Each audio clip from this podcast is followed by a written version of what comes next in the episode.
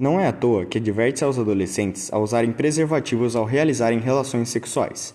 Não é questão apenas de prevenir gravidez precoce, mas também de prevenir a transmissão do vírus HIV. É uma questão de saúde. E por todas essas características relacionadas à AIDS e ao HIV, quando um caso é relatado, ele não é muito bem visto pelas pessoas com as quais o contaminado possui contato.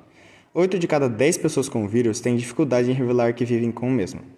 Segundo o programa das Nações Unidas, UNAIDS, 64% das pessoas que têm HIV ou AIDS sofreram alguma forma de discriminação. 46% ouviram comentários negativos no ambiente social e 41% foram recriminados pela própria família. Um quarto das pessoas sofreu assédio verbal, quase 20% perderam emprego ou fonte de renda, 17% foram excluídos de atividades sociais por serem soropositivos e 6% relataram terem sido agredidos. Essa discriminação prejudica os esforços no enfrentamento à epidemia do HIV. Ao causar medo de procurar por informações, serviços e métodos que reduzam o risco de infecção e de adotar comportamentos mais seguros com receio de que sejam levantadas suspeitas em relação ao seu estado sorológico. Essa discriminação é muito bem relatada no livro Um Sonho Dentro de Mim.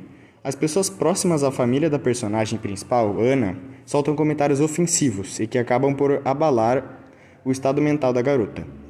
Júlio Emílio Brás, ao abordar temas assim, ajuda a acabar com o preconceito, passando a triste realidade que essas pessoas vivem dia a dia, não somente pela doença, mas por toda a pressão externa que sofrem.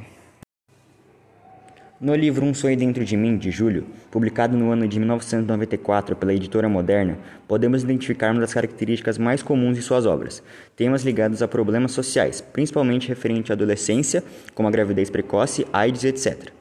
É possível notar que o autor procura sempre trazer essa realidade em suas obras, representando essas situações que infelizmente podem vir a ocorrer a alguém, com situações trágicas e consequências que casos como esse podem trazer o psicológico de alguém nessa fase da vida. É interessante destacar como o autor, nesse livro, aborda a visão preconceituosa das pessoas em relação às pessoas que acabam contraindo o vírus de AIDS, como também em relação à própria doença. Em paralelo a isso, o livro ainda retrata a gravidez e paternidade na adolescência, que traz uma série de responsabilidades à vida de um jovem. A personagem principal do livro ainda tem que enfrentar a pressão que todas as situações que acabaram por entrar em sua vida tão repentinamente provocam, seja pelos amigos, pelos conhecidos ou seja até mesmo pela própria família. A AIDS é uma doença causada pelo vírus HIV e significa, em inglês, Síndrome de Imunodeficiência Adquirida. Os primeiros casos da doença foram registrados na África Central, no Haiti e nos Estados Unidos nos anos de 1970.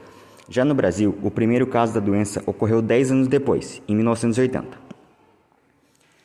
A doença já adquiriu temporariamente o apelido de doença dos 5Hs, já que os casos registrados ocorriam com homossexuais, haitianos, usuários de heroína, hemofílicos e hookers, termo em inglês que se refere a profissionais do sexo.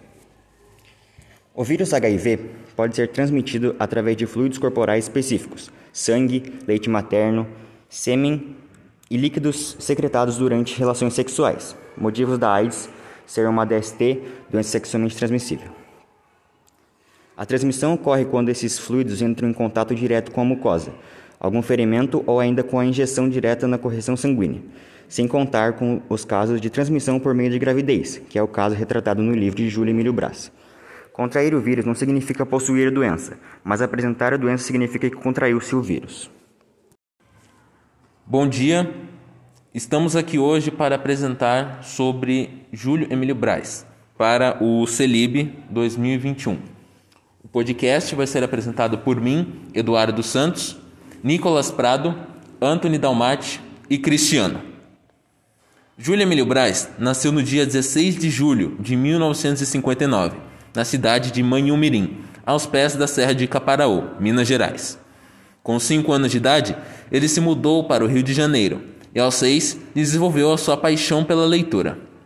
Se considera autodidata por conseguir aprender rapidamente e autonomamente desde pequeno. Sua paixão se refletiu nas histórias de quadrinho que enviou a editora Vete, do Rio de Janeiro. Muitas de suas histórias foram publicadas em várias editoras no Brasil, em Portugal, Bélgica, França, Holanda, Cuba e Estados Unidos, se tornando reconhecido pelo seu trabalho. Ganhou o prêmio Ângelo Agostini de melhor roteirista de quadrinhos em 1986 e, em 1988, publicou seu primeiro livro infanto-juvenil, Saguairu. Este que foi o motivo de ter recebido, em 1989, o prêmio Jabuti de autor revelação.